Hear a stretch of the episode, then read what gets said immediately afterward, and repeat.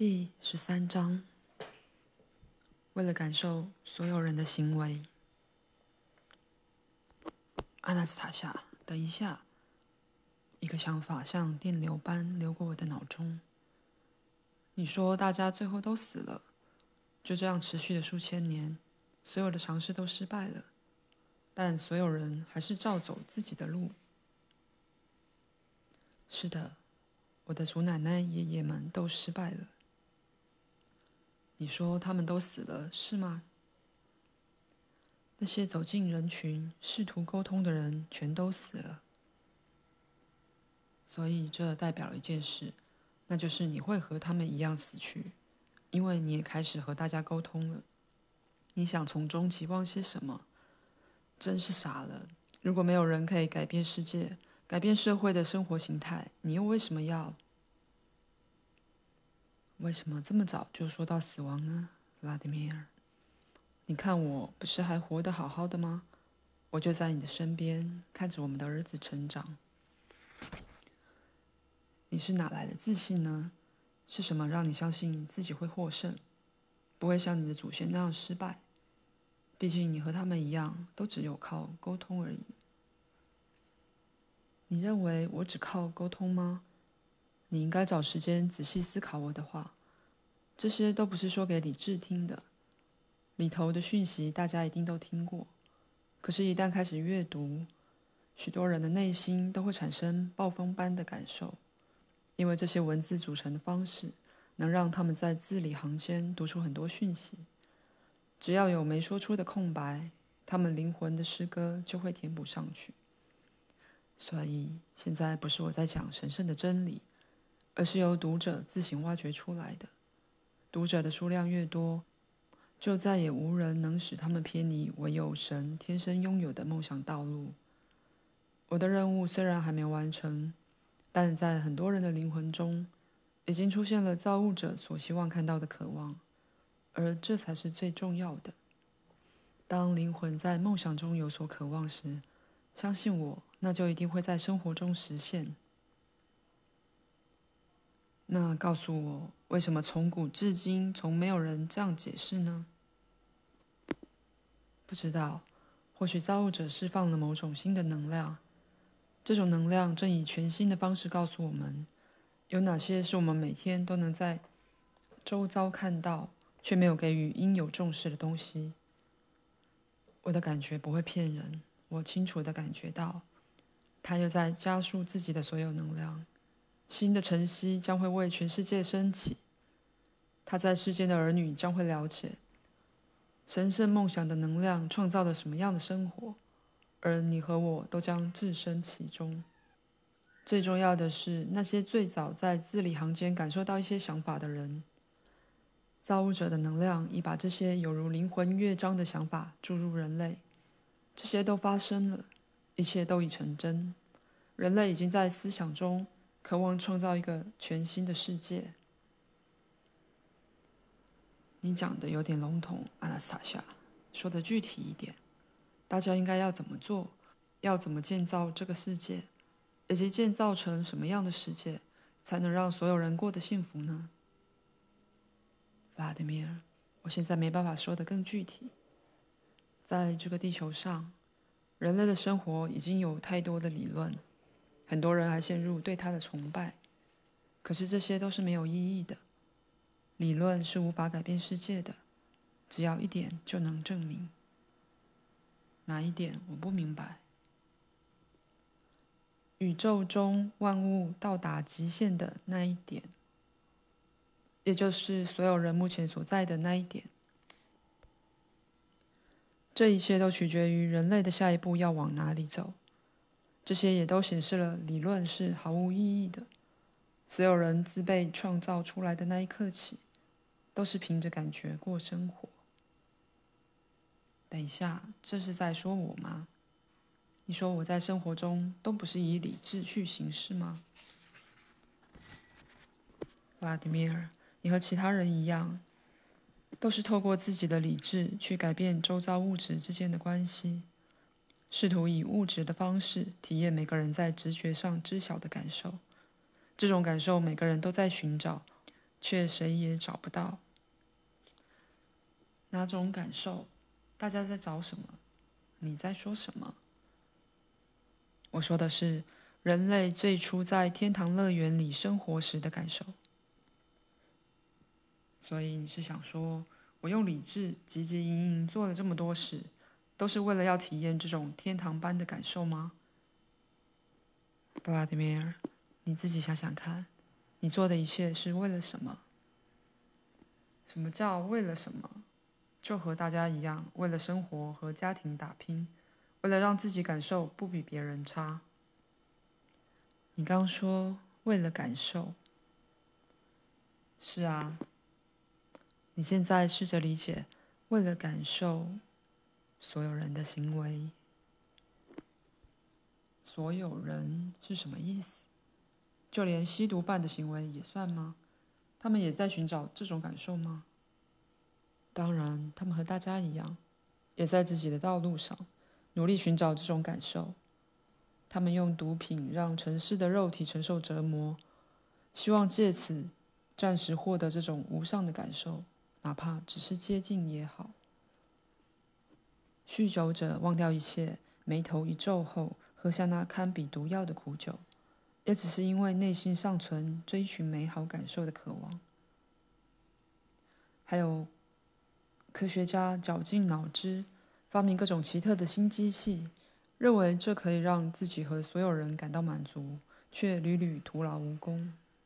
自有史以来，人类的头脑已经想出太多没有意义的东西了，弗拉迪米尔。你回想了一下，你生活周遭有这么多东西，每个都被视为科学思想的成果，背后投注了大量的人力。但你只要告诉我，弗拉迪米尔，有哪样东西让你对生活感到快乐、满足的？哪样啊？分开来看，或许说不出来。但所有东西放在一起，就能让生活变得便利许多。就拿小客车来说，你可以坐在驾驶座，去你想去的地方。外头如果又湿又冷，车内可以开暖气；外头如果热到汗流浃背，车内还可以开空调，让你的周围充满冷空气。另外，像是家中的厨房，还有有很多供女人使用的厨具。甚至有洗碗机替女人省事，吸尘器让打扫更轻松，也可以节省时间。大家都知道，有很多器具可以让我们的生活更便利。哎，弗拉德米尔，这些便利都是假象，所有人每天得为此付出代价，让自己寿命减短及承受痛苦。人类为了获得这些没有灵魂的物品。终其一生像个奴隶，被迫做自己不喜欢的工作。这些没有灵魂的物品环绕在身边，代表着人类对宇宙存在本质的误解程度。你是一个人，仔细看看身边，为了制造一个又一个的器具，工厂四处林立，排出致命的废气，让水失去了生命，而你。身为人的你，为了这些东西，一辈子要做不快乐的工作。不是这些东西在服务你，而是你在服务他们，发明、维修，甚至崇拜他们。巴德米尔，告诉我，在科学家之中，是哪位伟大又聪明的人发明出这种服务人类的机制，而又是在哪个工厂制造的？哪种机制？在我手底下拿着松果的这只松鼠，我望着阿纳斯塔夏的手，她把手伸了出来，手掌朝下离草地约半公尺高。在她手掌正下方的草地上，有一只用后脚站立的深红色小松鼠，它的前爪拿着一颗雪松果，它深红色的脸先是靠向松果，接着把松果举得高高的。用水汪汪的大眼看着阿纳斯塔夏的脸，阿纳斯塔夏看着这只小动物，露出微笑，但没有其他动作，手依旧悬在半空中。小松鼠突然把松果放下，开始忙着弄那颗松果，用前爪拨开松果，把里面的小果核拿出来。他接着又用后脚站立，将头抬起来，似乎想把果核拿给阿纳斯塔夏，希望他能从自己的手中拿走。可是阿纳斯塔夏仍坐在草地上不为所动。小松鼠又低下头，迅速地咬着果核的外壳，再用爪子剥掉，把果仁拿出来放在草地的叶子上。他后来又不断地从雪松果中取出新的果核，咬掉外壳后，把果仁堆在叶子上。阿纳斯塔夏终于把手放在草地上，并将手掌朝上。小松鼠急忙地把叶子上所有干净的果仁放在他的手掌上。阿纳斯塔夏用另一只手轻轻地摸着这个毛茸茸的小动物，他忽然停止了动作，接着跑向阿纳斯塔夏，站起身来看着他的脸，似乎因开心而颤抖着。谢谢，阿纳斯塔夏对着小松鼠说：“小美人，你今天比以前还美。”去忙吧，你这个忙碌的小家伙。去选一个值得你依靠的另一半吧，小美人。他指向一棵枝叶茂密的雪松。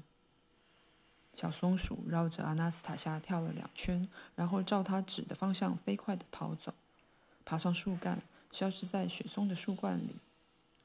阿纳斯塔夏把手伸了过来，手上有几个干净的雪松果仁。的确。这就是他说的机智啊！我心里想着，这个机制会自己收集食物，自己带过来，还会把外壳剥掉。这只小动物不需要保养和维修，也不需要电。我试了果仁的味道，然后问他：“像亚历山大大帝、凯撒统帅。”还有发动战争的那些统治者，包括希特勒在内，难道他们也在追寻这种原初的感受吗？当然，他们想感受自己是整个地球的主宰。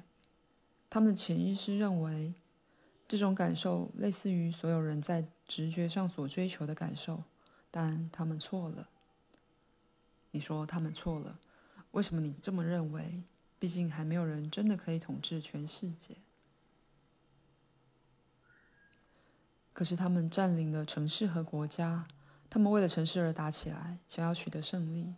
但这种因胜仗而获得的满足稍纵即逝，所以他们才会发动更大的战争，让战争一个接一个发生。他们占领国家，而且不止一个。可是这却没给他们带来快乐，反而徒增烦恼。他们害怕失去一切，因此又想借由军事成就寻求满足。他们的心思沉溺于虚荣之中，再无法走向具有伟大神圣感受的梦想。世上所有军事统治者的下场都很悲伤。现在大家耳熟能详的历史故事就能证实这点。